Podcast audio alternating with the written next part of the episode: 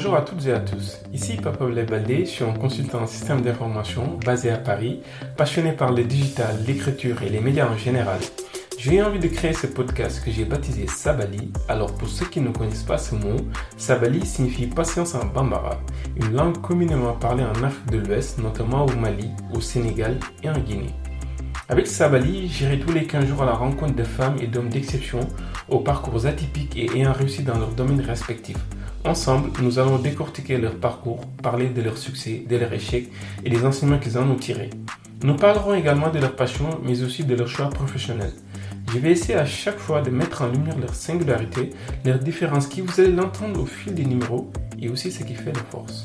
Mon objectif à travers ces interviews de personnalités remarquables est de susciter des vocations auprès de nos jeunes sœurs et frères et leur montrer qu'à force de persévérance, tout est possible. C'est l'occasion également de découvrir de nouveaux métiers et de mettre en lumière cette majorité silencieuse qui réussit.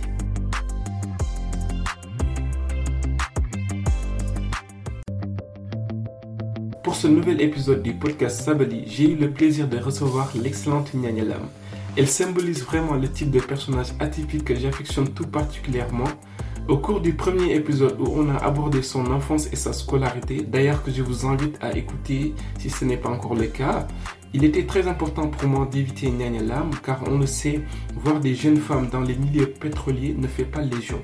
Cette invitation était aussi pour moi une manière de mettre en lumière ces femmes leaders et d'ouvrir le champ des possibles aux plus jeunes concernant les opportunités académiques et professionnelles. Dans cette deuxième partie du podcast consacrée à ses expériences professionnelles et ses passions, on a largement évoqué ses différentes missions à la cellule de coordination et de pilotage stratégique du secteur pétrolier et gazier du Sénégal et actuellement au sein de Petrocem Trading and Services, société des pétroles du Sénégal. Durant notre deuxième entretien aussi, j'interviens moins que d'habitude car je ne voulais pas interrompre son flux de paroles. Nyanya est tellement passionnée et intéressante que j'ai préféré la laisser dérouler, surtout lorsqu'elle nous a fait une belle vulgarisation sur tout ce qui est pétrole et gaz au Sénégal et tout le débat qui l'entoure. De sa fierté d'avoir participé au contrat pétrolier ou encore lorsqu'elle nous partage ses passions pour la mode, son amour pour le Sénégal, ses questions métaphysiques sur l'essence même de la création ou encore ses lectures. Enfin, Nyanya nous gratifie de très bons conseils à l'endroit des lycéens, étudiants et jeunes actifs et nous a partagé sa vision de la réussite que je vous invite à écouter jusqu'au bout. Place à mon invité Nyanya Lam. Bonne écoute.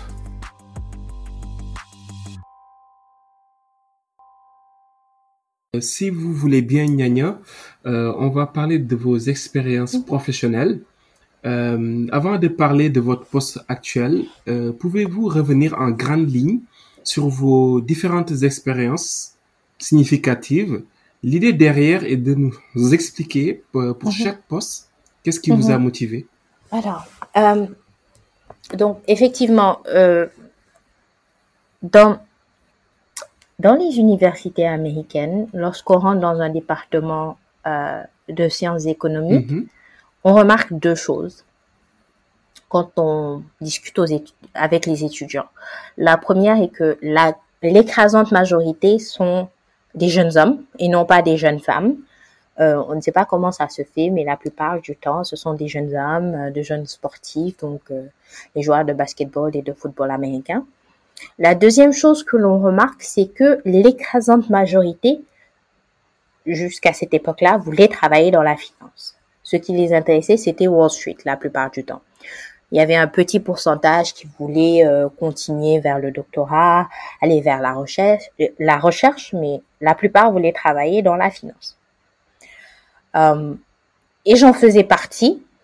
Euh, peut-être plus par fascination qu'autre chose, mais en tout cas, j'ai eu, j'ai eu la chance au fait que mon, mon premier réel stage, en réalité, ma première opportunité professionnelle a été euh, donc dans ce monde-là très fascinant de la finance à New York, où on, marche très très vite. Euh, j'ai, malheureusement toujours cette habitude-là de marcher très vite. Ceux qui me connaissent non, le, confirmeront. Euh, mais surtout, je pense que c'est là au fait que j'ai vraiment commencé à apprendre euh, comment on travaille en termes de... C'est vraiment la culture américaine, hein, c'est le cliché américain, ne pas compter ses heures, euh, devenir un as de Excel parce que c'est vraiment ça en réalité être un analyste financier sur les marchés. Euh, vraiment en vouloir être hyper motivé, etc., etc. Donc c'était deux belles, euh, deux belles expériences que j'ai eu à vivre dans ce sens-là. Et puis ensuite vient mon master et après mon master vient le, le stage, le fameux stage de fin d'études. Que d'ailleurs en passant j'ai eu pas mal de, j'ai vraiment eu du mal à, décrocher. Ça peut paraître ironique, mais mais, mais c'est vraiment la réalité. Euh, alors que mes camarades avaient commencé euh, directement en juin ou en juillet, moi j'ai dû attendre jusqu'à jusqu'à octobre pour débuter mon stage de fin d'études.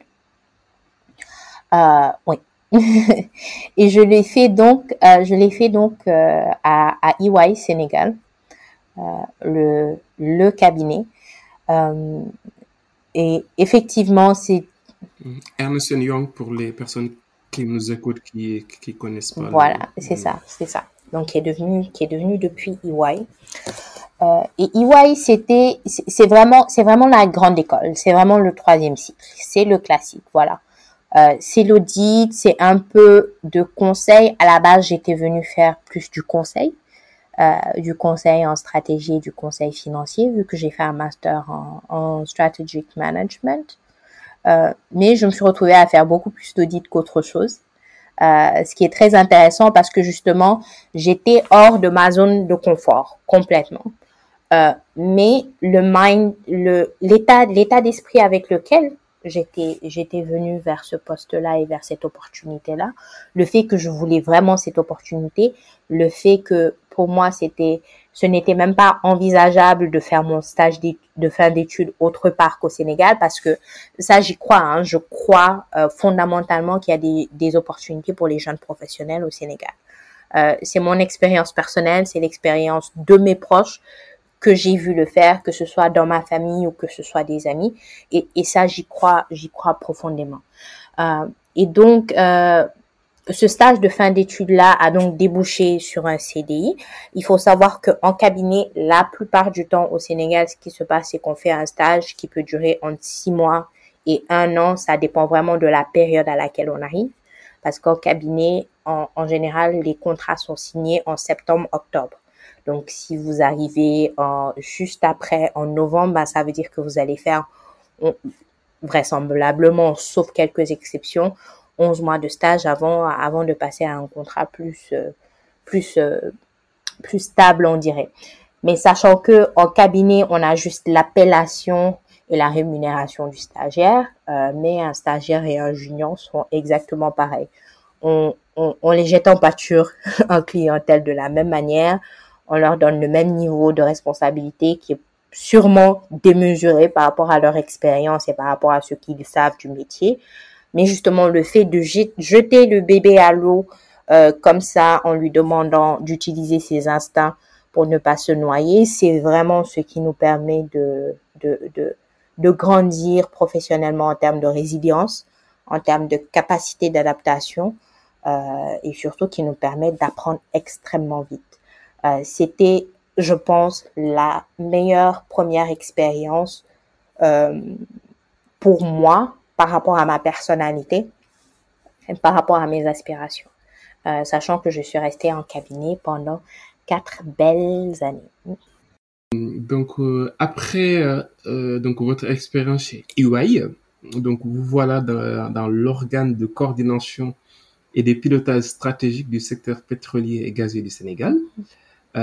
Pourriez-vous nous parler de cette belle expérience et quelles étaient vos principales missions et surtout qu'est-ce que vous avez retenu de ce poste?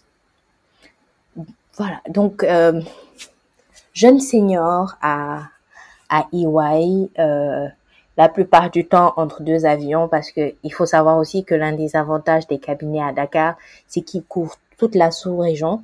Donc j'allais très souvent à Niamey, euh, en Sierra Leone, au Libéria, au Mali, etc.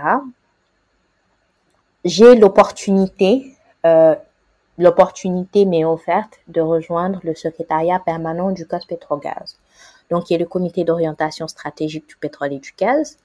Euh, et pour moi, si, si, on fait si on fait un petit retour en arrière, hein, n'oublions pas que euh, quand je faisais sciences économiques, ce qui m'intéressait vraiment, c'était le développement. Mais en me rendant compte que je n'avais sûrement pas envie de faire des études toute ma vie, je rajoute à cela un master en strategic management en me disant, je pourrais sûrement rentrer dans un cabinet de conseil en stratégie et faire de la stratégie, surtout au niveau étatique, parce que ce qui m'intéresse en réalité, c'est de la macroéconomie. Euh, donc, pensons à McKinsey africain, euh, s'il existait, euh, et puis travailler euh, sur des politiques publiques euh, qui pourraient me permettre donc de rappeler ces connaissances que j'ai eues en termes de développement, etc., etc. Et donc, voilà l'opportunité où on me dit, venez rejoindre l'équipe que nous sommes en train de, de, de, de mettre en place euh, pour conseiller le chef de l'État et le gouvernement par rapport aux stratégies et politiques pour le secteur pétrolier et gazier. C'est presque au fait une opportunité qui sort d'un rêve en réalité. Euh, et rappelez-vous aussi, je, pour moi en fait, il n'y a rien qui est impossible en fait, il n'y a rien qui n'est pas faisable euh, on me donne une opportunité où il faut faire quelque chose que je n'ai jamais fait et que je ne sais sûrement pas faire, je suis aux anges parce que je me dis que j'ai développé de nouvelles capacités, je vais repousser encore mes limites, peut-être que je vais découvrir un potentiel qui jusque-là était caché parce qu'il n'avait pas été sollicité. Euh, et donc, je saute sur l'occasion, même si je vais entièrement dans l'inconnu, une structure où il y a euh, où il y a vraiment personne, en réalité pour faire le job, où rien n'est encore fait, euh, où tout reste à faire, etc., etc. Et donc je saute sur l'occasion parce que euh, en réalité, ce sont ces challenges-là qui me font qui me font vivre, qui me font vibrer. Et pendant euh, pendant pendant pendant le reste de mon de mon temps donc au secrétariat permanent du COS Pétrogaz, nous travaillons sur la gestion des revenus tirés de l'exploitation des projets pétroliers et gaziers. Euh, nous travaillons sur certaines négociations euh, par rapport à des documents clés pour les projets pétroliers et gaziers du Sénégal. Euh, nous mettons en place une stratégie relative à la promotion du contenu local dans le secteur des hydrocarbures qui aboutit sur une loi et des décrets d'application, entre autres projets. et en termes honnêtement, en termes d'exposition, en termes de, de, de, niveau stratégique, c'était, c'était l'expérience rêvée pour moi. Je veux dire, euh, voilà, imaginez au fait, vous n'avez même pas 30 ans, vous êtes dans une position où au fait vous préparez les notes euh, qui vont donner une opinion au chef de l'État par rapport à voilà la manière d'exécuter tel projet ou la manière euh, de concevoir telle ou telle politique publique. Et je pense que pour moi, personnellement, en termes d'exposition, le plus beau moment a été la, la concertation, l'atelier plutôt, c'était pas la concertation, c'était un atelier euh, sur le contenu local dans le secteur des hydrocarbures euh, organisé par le ministère du pétrole et de l'énergie sous la présidence du chef de l'État, euh, qui était là juste à côté, où j'ai eu l'honneur et le privilège de présenter la stratégie de contenu local de l'État du Sénégal. En fait, c'était juste, mais c'était, c'était dément. Je veux dire, pour ne pas paniquer au moment de la présentation, je me suis mise dans un autre monde à part, en fait, où le président de la République n'était pas à côté, où euh, le président de l'Assemblée nationale et euh, la présidence du, du Haut Conseil des euh, du, du CSE, au fait, n'était pas devant moi. Je veux dire, c'était, c'était incroyable. Et moi, j'avais cette opportunité en tant que jeune sénégalaise euh, et je présentais après un directeur général, avant une directrice de la stratégie d'un ministère euh, clé du pays, euh, avant un autre directeur général. Euh, et je veux dire, c'était c'était c'était une expérience, mais vraiment à un autre niveau. Euh, et je pense que le fait de rester au bureau jusqu'à 22 heures et de se dire qu'on le fait pour servir son pays, euh, et quand aujourd'hui je, je, je, sors, mais vraiment, euh, et je le dis le plus modestement du monde, je sors le, le décret d'application euh, de la loi sur le contenu local euh, qui parle de l'organisation et du fonctionnement du comité national de suivi du contenu local et que je relis les mots j'ai écrit il y a quelques années, c'est, euh, je veux dire, c'est un sentiment qui est indescriptible. c'est c'est c'est tout ce que j'ai toujours voulu faire. Voilà, c'est tout ce que j'ai toujours voulu faire. Et quand on parle au fait de contribuer à la bonne marche de son pays, de contribuer à son développement, de contribuer à, à de d'apporter sa pierre à l'édifice, euh, je peux dire que dans ce que je fais depuis que j'ai fait ce choix-là, je le faisais autrement avant, mais là, je le faisais de manière, mais vraiment concrète et de la manière la plus directe qui soit. Et, et le fait de servir mon pays directement dans les institutions publiques euh, reste le plus grand honneur et le plus grand privilège euh, auquel j'ai eu accès. Voilà. Euh, Waouh, c'est très très très très beau. Et moi honnêtement encore une fois de plus euh, je suis très honoré parce que justement c'est euh, ce que je vise à travers ce, ce podcast en fait. C'est d'essayer d'avoir ce, ce genre de de témoignage pour que euh, la petite euh, Aïcha ou bien la petite Louise euh, qui est en train d'écouter ce, ce, podcast va se dire mais oui pourquoi pas moi dans dans 10 ans ou, 15 ans je serai la prochaine qui va peut-être négocier euh, les prochains contrats euh, pétroliers du. Sénégal ou bien je sais pas moi peut-être d'autres projets beaucoup plus stratégiques et c'est ça qui me fait vraiment plaisir en fait avec ce podcast. Et si vous me permettez juste de rajouter quelque chose avant de passer, parce que je pense que ça c'est surtout important pour les pour les pour les jeunes femmes euh, qui nous écoutent. Le plus beau dans l'histoire en réalité, c'est pas la présentation à l'atelier. Le plus beau dans l'histoire, c'est que après, quand le chef de l'État félicite l'équipe, je ne suis pas là parce que j'ai couru de Diamniadio pour revenir à Dakar pour allaiter les jumeaux. Et pour moi, ça, c'est la plus, c'est la plus belle partie, au fait, de l'histoire. pour moi, c'est vraiment ça la plus belle partie de l'histoire. Juste pour dire au fait que je pense que la question va sûrement revenir un peu plus tard, mais que voilà, à un moment donné aussi, il y a ces choix-là qu'on fait, mais mais qui sont encore au fait plus beaux que ce qu'on avait fait avant parce que voilà, on on reste aussi dans ce rôle-là qui est nôtre qu'on a choisi euh, et puis on, on, on, essaie de jongler autant qu'on peut au fait pour, euh, pour pouvoir euh, to feel both shoes at the end of the day. Très bien, très bien. Aujourd'hui, Nyanya, vous travaillez en tant que responsable des supports, des services support, euh, donc qui concerne bah, tout ce qui est IT, innovation digitale, la communication, la planification et tout ce qui est suivi budgétaire à Petrosen Trading and Services. Mm -hmm. Quel est l'enjeu de ce poste et euh, quelles sont vos principales missions? Alors, pour moi, pour moi, l'enjeu, au fait, il va au-delà du poste. Euh, c'est un enjeu qui est, qui, est, vraiment relatif à la gestion de nos, de nos ressources pétrolières et gazières. Euh, je vais commencer, ça fait cliché, mais par, par rappeler que notre constitution a été, a fait l'objet d'une, d'une, d'une révision, d'un changement qui consacre l'appartenance des ressources naturelles au peuple. Mais la Constitution va au-delà de cela, parce qu'elle nous dit que ces ressources naturelles doivent être utilisées pour améliorer les conditions de vie, pour contribuer au bien-être du peuple sénégalais. Et c'est là tout l'enjeu en réalité. C'est-à-dire que aujourd'hui, lorsque l'on décide dans une société nationale nouvellement créée qui est dédiée au, au développement euh, de, du midstream et de l'aval pétrolier, quand on y met un, un service innovation digitale, pour moi, c'est un signal fort parce qu'on s'ouvre aux évolutions au-delà du traditionnel. Mais en n'oubliant pas que la raison pour laquelle on décide cette ouverture-là, cette ouverture d'esprit, ce changement de manière de faire, c'est aussi parce qu'au cœur de notre mission, on a cette contribution-là à l'amélioration des conditions de vie euh, des Sénégalais.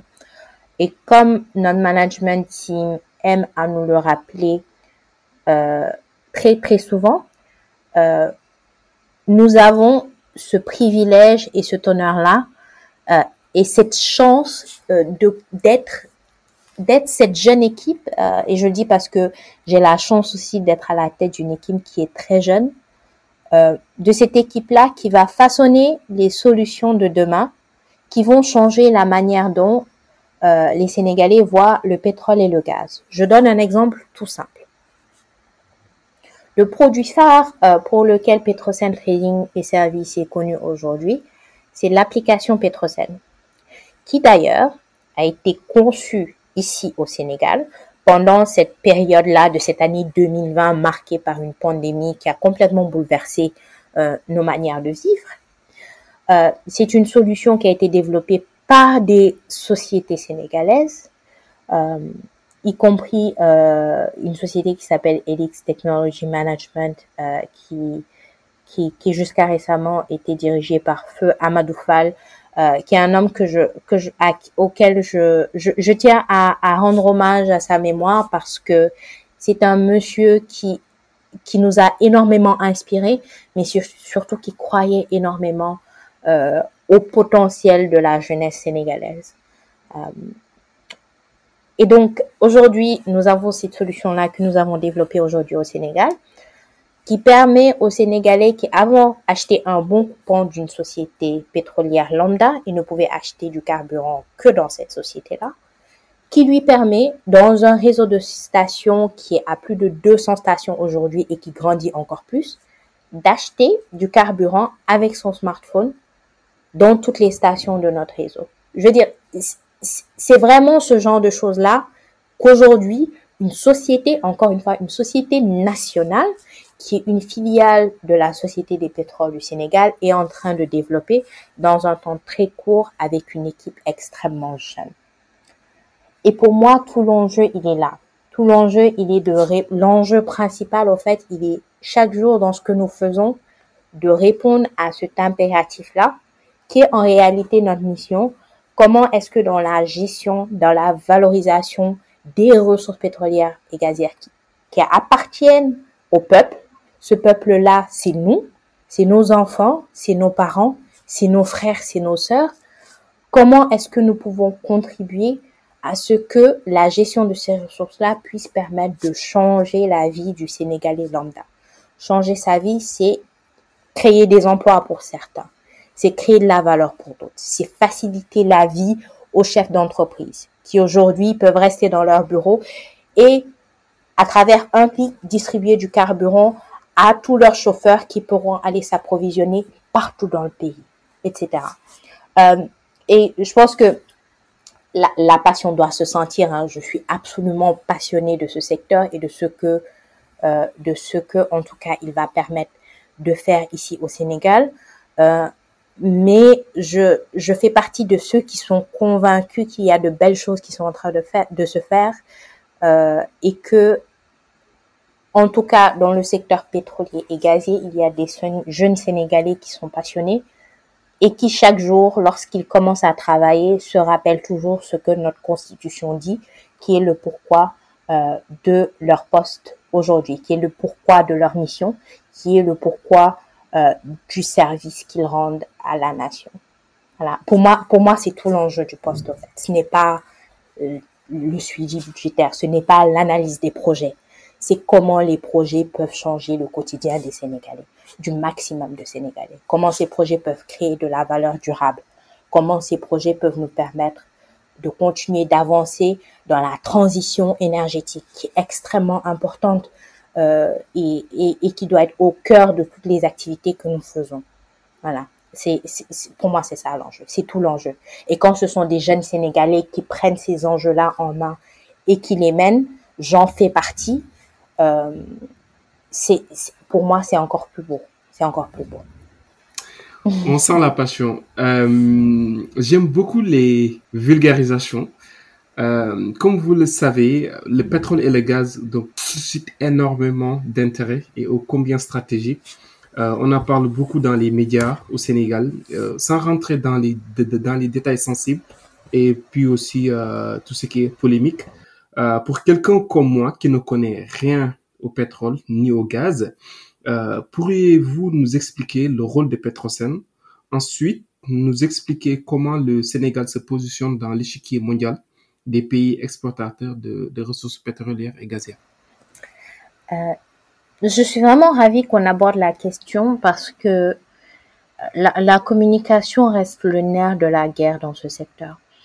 Euh, Aujourd'hui, il y a, comme j'aime à le dire, hein, il y a la pétrocène que l'on connaissait, il y a la pétrocène d'aujourd'hui. L'État du Sénégal a décidé fin 2019 d'acter la restructuration de Petrosen, qui d'ailleurs est un projet qui date quand même de quelques années. Mais je pense que cette restructuration aussi est un pas majeur dans le cadre des réaménagements qui sont en train d'être faits, des évolutions du secteur, euh, pour préparer le Sénégal à, à, entrer dans le cercle des producteurs de pétrole et de gaz en 2023. Euh, donc Petrosen aujourd'hui est une holding, c'est un groupe, euh, donc avec une, société mère, Petrosen Holding, et deux filiales. Aujourd'hui, Petrosen a été scindé en Petrosen Exploration Production, qui fait exactement ce que son nom indique, euh, donc qui, qui, fait essentiellement, qui, qui, qui continue les activités de l'ancienne Petrosen, qui était uniquement dans l'amont des hydrocarbures, euh, mais aussi une seconde filiale, Petrosen Trading et Services, euh, au sein de laquelle euh, j'évolue actuellement, euh, qui est chargée de l'application de la, de la politique de l'État dans ce qu'on appelle le midstream, c'est le, le segment intermédiaire et l'aval des hydrocarbures. Donc, L'aval des hydrocarbures, c'est ce qu'on est déjà. C'est, essentiellement ce qu'il y a au Sénégal, ce sont les stations-service. Mais c'est également l'aval des hydrocarbures, c'est également tout ce qui est raf, non, le raffinage, c'est plutôt midstream. L'aval, c'est la distribution. Mais aujourd'hui, nous avons également la Société africaine de raffinage, donc, dans laquelle l'État a des parts qui sont portées par Petrosen.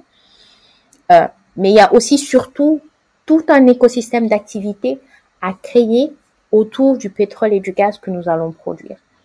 Euh, on, on, a tendance à faire un focus sur l'amont, qui est donc l'exploration et la production qui va bientôt débuter, parce que c'est un, un segment du secteur qui concentre énormément d'investissements. Aujourd'hui, pour une phase d'un des projets que nous avons ici au Sénégal, que ce soit le projet GTA que l'on partage avec la Mauritanie ou euh, le projet Sangomar, qui est un projet 100% sénégalais, 100% sénégalais en termes d'appartenance de la ressource, je veux dire. Euh, on a quand même euh, 5 milliards de dollars d'investissement par phase de projet. Ce qui est, je veux dire, c'est, absolument faramineux. Voilà. Et donc, on a, c'est l'une des raisons pour lesquelles on a effectivement tendance à faire un focus sur cette partie-là, qui est très importante aussi. Euh, raison pour laquelle le COS Petrogaz, pendant ses premières années d'existence, a fait énorme, un travail énorme justement pour, pour aider à la structuration euh, de ces projets-là, mais aussi à la préparation de l'écosystème sénégalais en termes de lois, de règlements, euh, de, de, renforcement des capacités. Le ministère euh, du pétrole et des énergies a également aussi beaucoup évolué par rapport à ça. Mais au-delà de l'amont, euh, la, la, la problématique principale à laquelle on doit faire face en termes de gestion des attentes par rapport à l'amont des hydrocarbures, c'est que les projets que nous avons sont des projets offshore, c'est-à-dire que ce sont des projets qui sont en mer. Euh, qui dit projet en mer dit infrastructure spéciale autour du projet, mais cela veut surtout dire qu'il y a très peu d'emplois à pourvoir au niveau de ces projets-là. Euh, on parle à peu près de gros mots, peut-être 75 emplois directs. Je veux dire, c'est vraiment, par shift, c'est vraiment très peu par rapport aux attentes que le Sénégalais lambda aujourd'hui a. Ce qu'on peut faire autour de cela, c'est développer un écosystème de services qui ne sont pas des services directs pétroliers, des services indirects, euh, que l'on peut développer assez rapidement et qui permettent à l'économie sénégalaise de capter une bonne partie de la valeur qui découle de ces projets-là. C'est la raison pour laquelle nous avons beaucoup travaillé sur le contenu local, n'est-ce pas? Et de mesures pour accompagner le secteur privé sénégalais pour qu'il puisse également avoir sa part du gâteau en termes de ces investissements-là. Mais si on veut vraiment créer des emplois, si on veut vraiment créer, euh, avoir une réelle valorisation du pétrole et du gaz, ce qu'il faut, c'est voir ce que l'on peut faire au-delà de la production. Euh, c'est comme c'est un peu le même dilemme en fait que les manques de Casamance si on prend, ou bien le MAD aujourd'hui, n'est-ce pas? C'est une chose de prendre les mangues et de les exporter directement. Mais on crée plus de valeur lorsqu'on crée une usine localement en Casamance, qu'on transforme ces mangues-là en jus qui est pasteurisé, donc qui a une durée de vie qui est plus longue et qu'on peut ensuite exporter dans plus de pays.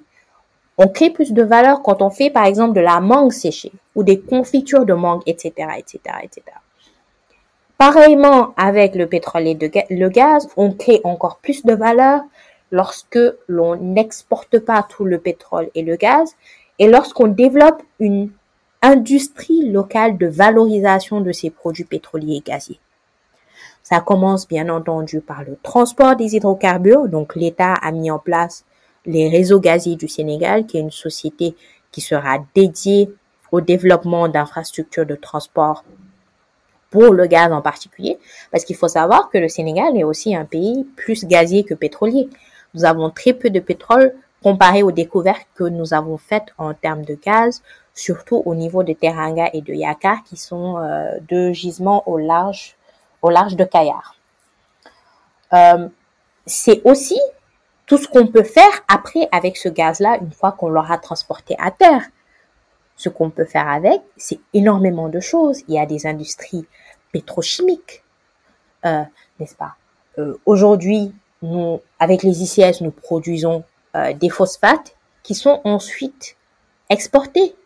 Ces phosphates-là, aujourd'hui, avec du gaz, nous pouvons en faire de l'engrais qui nous permettra, au lieu d'importer tout l'engrais que nos agriculteurs utilisent, d'avoir un engrais qui pourrait être éventuellement à un prix moindre et qui pourrait permettre d'avoir des intrants localement, qui nous permettraient de dépendre moins des exportations.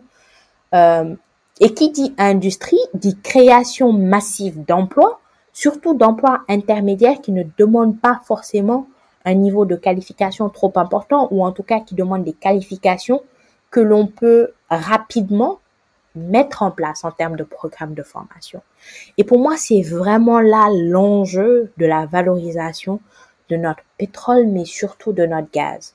Comment utiliser ces ressources-là pour créer tout un écosystème économique derrière qui va nous permettre, même au-delà de la production, justement, de développer les compétences industrielles dont on a besoin pour diversifier notre économie et surtout renforcer les capacités en termes de, en termes de développement du, du secteur secondaire.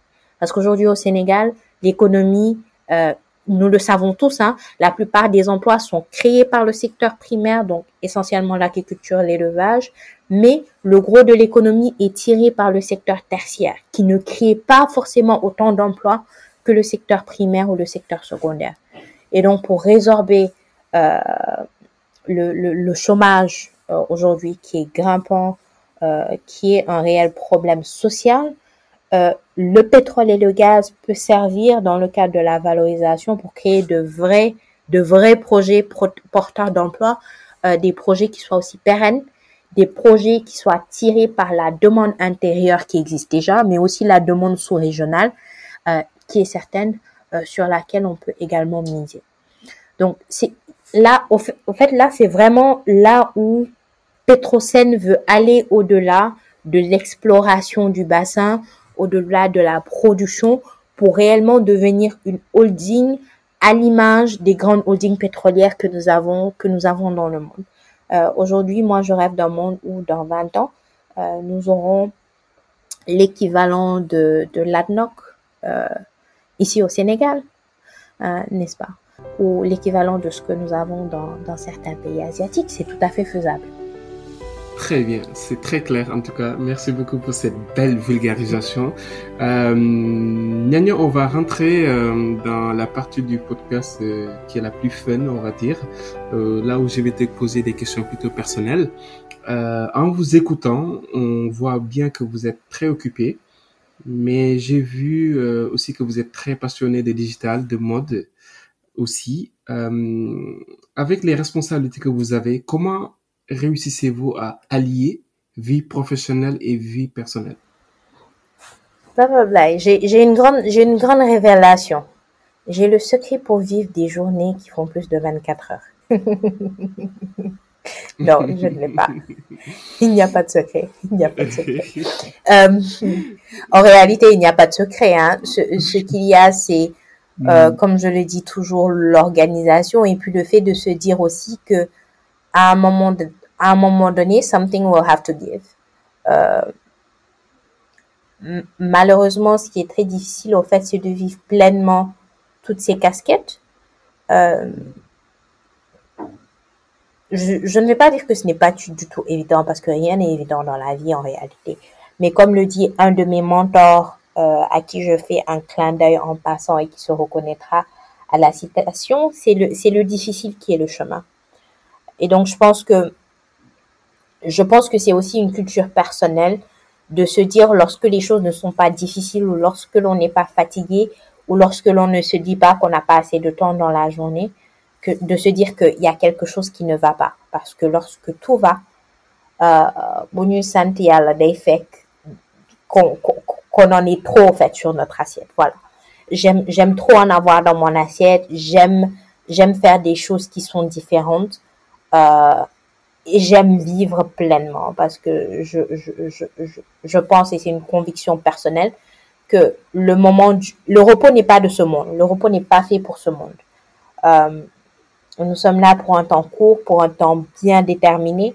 Et je pense aussi que dans, dans ce cheminement spirituel-là, on apprend à, à valoriser le travail à sa juste valeur, à se rendre compte au fait que, que, que tout ce qu'on fait en réalité dans son quotidien est une manière de, de, de montrer, de montrer notre pleine gratitude euh, d'avoir le privilège de vivre cette vie. Euh, et pour moi, c'est la raison pour laquelle euh, on n'a pas le droit de baisser les bras, on n'a pas le droit de, de ne pas essayer, on n'a pas le droit de ne pas tenter. En fin de compte, si on tente quelque chose, la pire des choses qui puissent arriver, au fait, si on demande, c'est qu'on nous dise non. Et si on travaille sur un projet, c'est de voir le projet s'arrêter après un moment.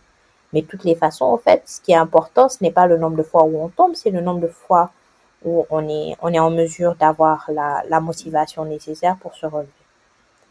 Et du moment que je suis en mesure de le faire, je pense que je continuerai de le faire. Parce que comme je disais tout à l'heure, mon papa m'a toujours dit depuis que je suis toute petite que je peux faire tout ce que je veux. Donc pourquoi ne pas y croire? Très bien. Euh, J'aimerais aborder avec vous aussi un autre sujet euh, qui est beaucoup plus sensible. Il s'agit du, port du voile en milieu professionnel. J'ai pu échanger avec pas mal de, jeunes femmes qui m'ont fait part de leurs difficultés en milieu professionnel euh, le jour où elles ont décidé de, porter un voile. Euh, L'avez-vous vécu personnellement? Et si oui, avez-vous des, conseils à l'égard de ces jeunes femmes? Hmm. je souris toujours lorsque l'on me pose des questions sur, euh, je vais dire entre guillemets, le voile, parce que c'est un terme que je n'affectionne pas particulièrement, personnellement, parce que je trouve qu'en français, il a, il est très lourd de sens et il, euh, il concentre énormément, euh, énormément de, de facteurs qui ne définissent pas forcément moi ce que je fais. Euh, disons que moi, la manière dont je me définis, c'est que je suis une jeune femme musulmane, voilà, qui euh, qui aspire à un certain idéal de pudeur. Et je travaille vers cet idéal de pudeur là, voilà. Euh, de pudeur et, et, la pudeur, en fait, elle va au-delà, elle va au-delà du vestimentaire. Le vestimentaire n'est que l'incarnation physique de, de, de ce travail-là que l'on fait sur soi. Euh, et donc, dans le cadre de ce cheminement-là, j'ai une certaine manière de euh, de m'habiller qui fait que euh, effectivement, je me couvre les cheveux, je, je, je me couvre le corps d'une manière qui me permet à moi d'être confortable et qui répond à mes propres standards personnels, à ma compréhension de cet impératif religieux. Ça fait très long, c'est beaucoup plus long que de dire le voile, mais pour moi, ça me définit, ça me définit d'une manière beaucoup plus précise. Donc, pour revenir à cela, et je vais utiliser l'appellation voile parce que c'est plus facile, je reviens un peu à mon parcours personnel. Et je pense que ce sont des questions, au fait, auxquelles, il est difficile de, trouver une réponse parce qu'elles répondent vraiment à des... Euh, elles, font référence à des expériences personnelles. Euh, J'avais dit tantôt que j'ai grandi avec une mentalité vraiment de warrior, c'est-à-dire que je, je ne me vois pas de limite dans la vie par rapport à ce que je peux faire. Et ma manière de me présenter en société, ma manière de m'habiller, je ne, je n'ai jamais donné à ma manière de m'habiller le, le privilège ou la chance ou la possibilité d'intervenir ou d'influer de quelque manière que ce soit dans ma vie professionnelle. Qu'est-ce que je veux dire par cela? Je ne me suis jamais présentée à un entretien en pensant que si on me regardait de travers, c'était parce que j'avais un foulard sur la tête. Même si c'était le cas. Je ne me suis même jamais donné l'occasion d'y penser. Parce que pour moi, effectivement, lorsque, et pour la petite histoire, hein, sur tous mes CV, je mets systématiquement une photo où j'ai un foulard autour de la tête et autour du cou. Je le fais systématiquement. Parce que je me dis aussi que le recruteur pour qui c'est important verra ma photo et si ça le dérange, je ne veux même pas avoir l'occasion d'avoir un entretien, n'est-ce pas? C'est peut-être arrivé. Je ne sais pas. Je ne saurai peut-être jamais. Mais pour moi, ça n'a jamais été une question. Euh, je n'ai jamais reçu la question en entretien. Professionnellement, je n'ai jamais été dans une situation où euh, un employeur m'a dit ouvertement que le foulard que j'avais sur la tête le dérangeait. Au contraire, je me suis retrouvée dans certaines situations professionnelles à être assignée à un client ou à une mission parce que selon la culture du pays, ma manière de m'habiller correspondait plus. C'est assez particulier.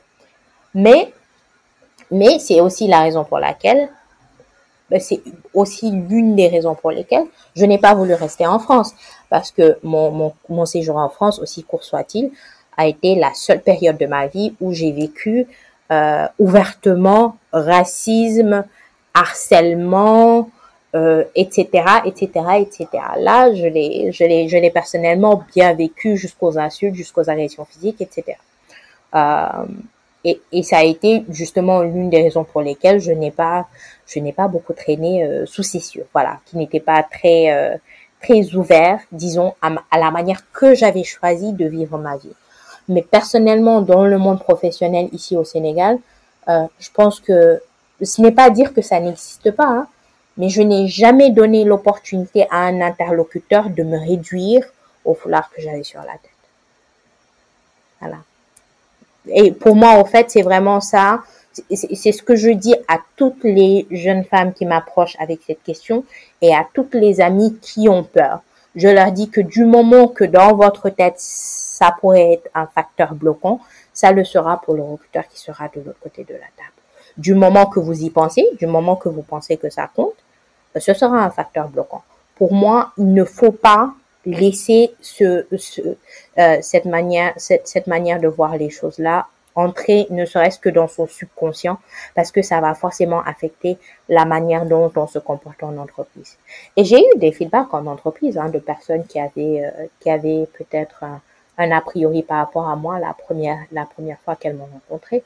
Elles se sont rapidement rendues compte que j'étais à l'opposé de ce qu'elles pensaient. Et justement, le fait de déconstruire ces, stéréotypes-là aussi fait partie de, notre rôle en tant que, tant que femme musulmane. Euh, en tout cas, selon ma compréhension personnelle de ce que c'est que d'être une femme musulmane. Très bien. Vous me faites une bonne transition parce que euh, le sujet de la femme est aussi une thématique qui vous tient, qui vous tient à cœur. Euh, à cet égard, euh, je vous ai une fois entendu parler de musulmans dans un, état de servitude volontaire. Que voulez-vous dire par là? C'est un terme que j'aime bien, un terme que j'emprunte à, à plusieurs penseurs musulmans. Euh, il faut savoir que personnellement, hein, j'ai vraiment découvert l'islam, l'islam en tant que en tant que religion, en tant que philosophie, en tant que courant de pensée, et pas l'islam en tant que culture comme je l'avais vécu dans mon cocon familial. Je l'ai découvert à l'université à l'université, on voit les, quand on étudie une religion, c'est très différent de ce qu'on fait, euh, de ce qu'on fait quand on est à l'école coranique. Euh, et donc, c'est la raison pour laquelle j'ai été très rapidement intéressée par les écrits sur l'islam, par exemple, de Suleiman Bachir euh, de Tariq Ramadan, que je lis depuis des années, bien avant tous les scandales, euh, et que mmh. je lis, je lis encore mmh, toujours mmh, parce que pour moi, c'est un grand penseur de, de l'islam des temps modernes quoi qu'on pense euh, de lui personnellement. Euh, je j'ai beaucoup lu également euh, nos érudits sénégalais. L'un des premiers euh, livres sur la religion que j'ai lu, c'était Masariko Jinan de, de Cheikh Ahmad Bamba, Hadim Rasoul, etc., etc. Euh, et justement, le fait de baigner dans cet environnement intellectuel islamique euh, est extrêmement intéressant parce que c'est ce qui m'a poussé à me poser pour la première fois de ma vie la question du pourquoi en réalité. Pourquoi est-ce que je suis là? Pourquoi est-ce que j'ai été créé Quel est le sens profond de ma vie? C'était une question que c'est une question que maintenant que j'y pense, je me suis posée très tôt étant très petite fille. Étant très petite fille, je questionnais beaucoup le monde, pourquoi est-ce que je suis là euh, dans la, quand on apprend la, quand on explore un peu la psychologie de, de l'enfant, on se rend compte qu'à un âge aussi, on commence à faire certaines constructions identitaires. Euh, par exemple, les enfants à un âge commencent à se demander est-ce que le monde ne tourne pas peut-être autour d'eux? Est-ce qu'ils ne sont pas dans une famille qui n'est pas leur vraie famille? Est-ce qu'ils ne sont pas adoptés, etc., etc. Je me suis posé tous ces questionnements-là, mais aussi je me suis questionnée sur le monde et sa réalité, euh, pourquoi on était là, etc. Et donc, euh, pour moi, la partie déterminante de mon cheminement spirituel, c'est ce moment, et je ne peux pas, je, n'arrive pas à le pointer du doigt, mais à un moment dans ce cheminement spirituel, euh, je me rends compte que, en réalité, maintenant, à peut-être 19 ou 20 ans, peut-être, euh, peut-être que c'était un peu plus tôt, peut-être c'était à 18, 19 ans, je me rends compte que je ne suis plus musulmane de culture. Et, c'est très fort hein, de le dire comme ça parce que ce n'est pas qu'on n'a pas la foi avant. Ce n'est pas cela. C'est que aujourd'hui j'ai un niveau de connaissance par rapport à la religion qui est complètement différent. Je l'ai vu d'une autre manière. Je l'ai vu surtout avec d'autres personnes qui n'étaient pas musulmanes et qui étaient très critiques par rapport à la religion, par rapport à ses aspects historiques, etc., etc. Et j'ai embrassé le pourquoi du comment de moi en tant que musulmane. Et ce pourquoi du comment là, en fait, c'est que euh, je suis donc dans cet état de servitude. Parce que, comme on dit en Wolof, c'est cet état-là, au fait, de, réellement d'être créé euh, qui, euh, euh, j'ai du mal à trouver les mots en français. On arrive à cet état-là au fait où on est, où on se définit uniquement en tant qu'être créé. en réalité, au fait, c'est à lui que nous retournons. Donc, c'est ce retour-là, cette petite mort avant la mort, n'est-ce pas, que l'on vit personnellement. Et on se rend compte, au fait, que l'on est là que pour le servir. Mais qu'on ne le sert pas par contrainte. On ne prie pas par contrainte on ne jeûne pas par contrainte.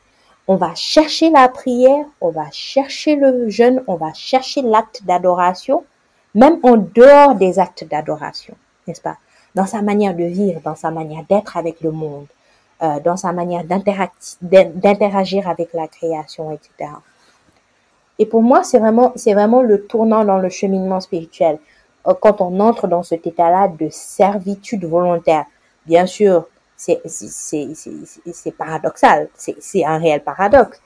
Euh, mais pour moi, c'est la plus, la plus belle manière, la manière la plus poétique, la manière la plus philosophique de définir cet état-là. Euh, et je pense que, comme je le disais, hein, j'ai été beaucoup euh, peut-être influencée. Influencée, ce n'est pas le mot. J'ai été très, très intéressée, en tout cas, par tout ce qui est courant réformiste en islam, donc la pensée de Mohammed Iqbal, euh, etc., qui est repris par, par, par, par de grands universitaires euh, musulmans. Mais c'est vraiment, en fait, cette, cette quête du sens-là qui, pour moi, est importante. Et quand on regarde un peu les, les grands maîtres soufis, que ce soit Rumi, que ce soit l'imam Razali, que ce soit même hein, euh, au niveau du Sénégal, que ce soit El Hajj Maliksi, El Hajma, etc.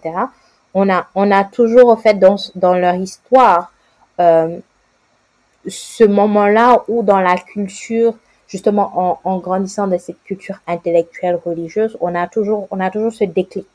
Euh, J'aime bien l'exemple par exemple de l'imam Razali parce que il s'est retiré justement pour lui permettre d'opérer entièrement cette transition-là. du monde de tous les jours vers vers un monde autre avec des considérations autres.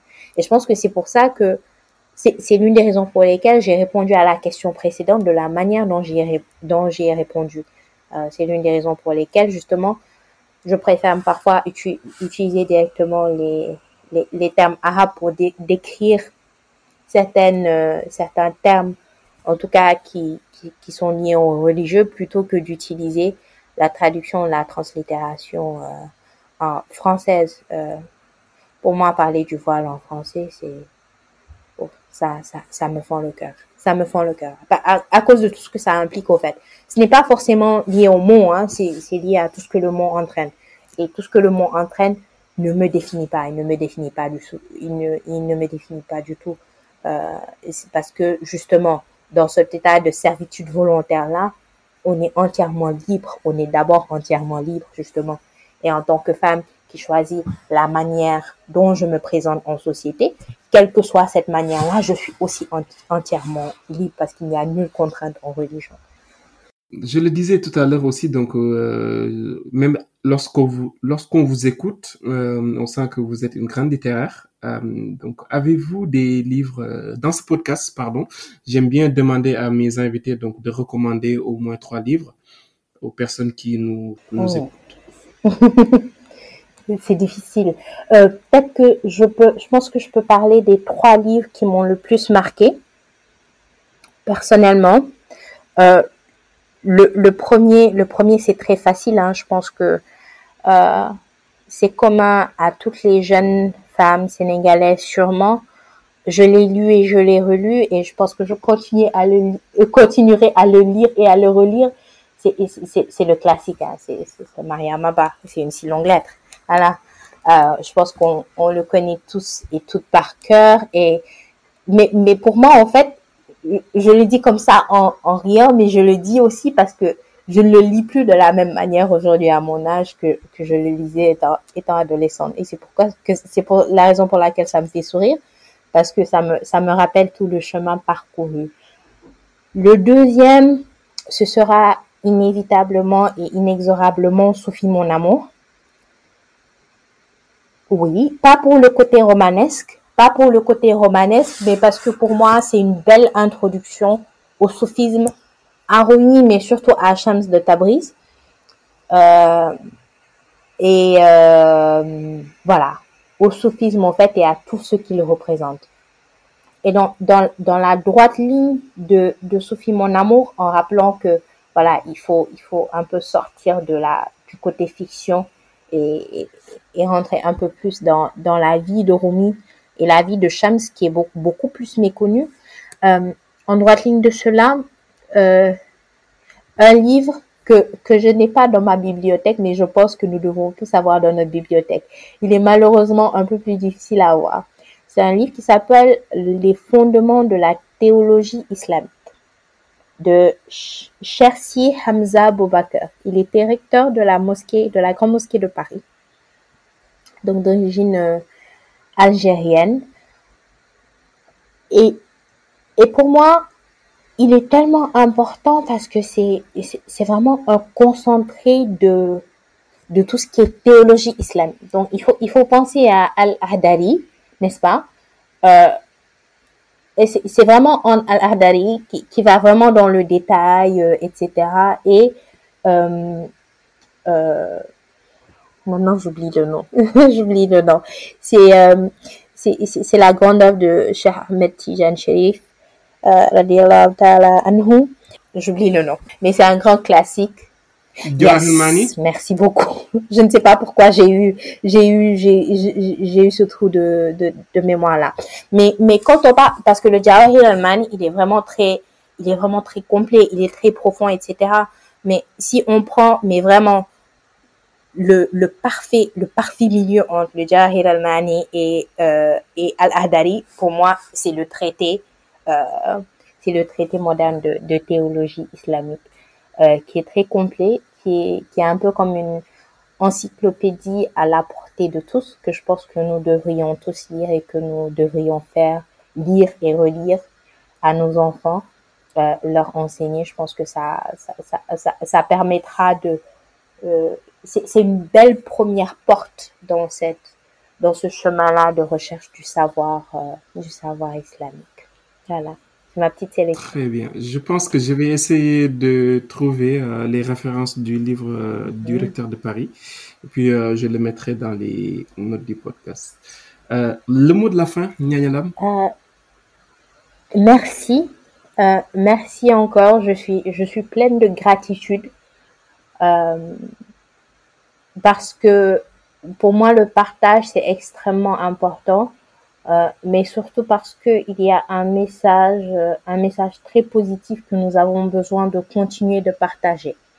je pense que récemment ce que nous avons vu dans notre pays, c'est, je pense que ce qui nous a tous fendu le cœur, au fait, c'est, c'est c'est que c'est que la plupart des jeunes dans notre pays ont perdu l'espoir. Euh, le, et, pour moi, en fait, personnellement, c'est ce qui me fend le cœur parce que quand j'entends les grenades lacrymogènes, je me rappelle encore euh, ces quelques années dans mon enfance où j'ai vécu euh, littéralement dans un pays en pleine guerre qui était en train d'exploser sous nos yeux. Euh, et, le fait de voir nos jeunes perdre espoir, pour moi, c'est aussi, ça rappelle aussi notre responsabilité à nous de partager parce que partager peut permettre de trouver le chemin. Moi, par exemple, dans mon parcours, le point singulier, c'est vraiment que j'ai eu la chance, l'honneur et le privilège d'être énormément encadré par mon grand frère, donc cher, euh, qui a huit ans de plus que moi, mais justement qui, huit ans avant moi, a fait toutes les choses que j'allais faire huit ans après. Euh, et donc, juste le fait d'avoir cette personne-là comme référence à qui on peut parler, à qui on peut poser des questions, peut tout changer. Comme je l'ai dit, je n'y aurais pas cru si je ne l'avais pas vu rentrer juste après avoir eu son diplôme en France, euh, venir se battre et travailler au Sénégal et avoir une belle carrière. Je n'y aurais pas cru parce que je n'ai personne dans mon entourage qui l'a fait. Euh, et donc, je pense que c'est important pour nous aussi de, de partager cela, de montrer que que, que c'est tout à fait faisable, que les opportunités sont là. Euh, c'est vrai qu'elles ne sont pas aussi nombreuses qu'on le voudrait, mais il y a aussi énormément d'opportunités, à créer. Je tenais aussi à vous remercier encore une fois de plus pour votre disponibilité et votre générosité aussi en matière de, partage de, de savoir. En tout cas, j'espère que les, euh, jeunes qui vont nous écouter vont, apprendre beaucoup et aussi vont, en tout cas être motivés euh, pour leur choix de carrière ou bien d'orientation. Euh, ce podcast ne serait pas possible vraiment sans, sans le concours et l'aide d'Abdurrahman Diop, mon, mon, mon jeune frère et ami, euh, que je tenais à, à, vraiment remercier parce qu'il m'a beaucoup parlé de vous. M'a dit il faut que tu invites Lam, il faut que tu invites Lam. Et donc voilà, je, je tenais à le, à le remercier au passage. Merci beaucoup. Il, il fait partie de ces jeunes hommes qui, qui, qui font que j'y crois encore parce qu'il est extrêmement passionné, extrêmement généreux. Mais surtout, il aime profondément ce pays. Et je pense que c'est quelque chose que nous partageons tous et que nous devons continuer de cultiver. Merci de nous avoir écoutés jusqu'ici. J'espère que cet épisode vous a plu. Toutes les références de livres, d'entreprises, d'écoles ou d'universités seront mentionnées dans les notes du podcast. Merci, à bientôt.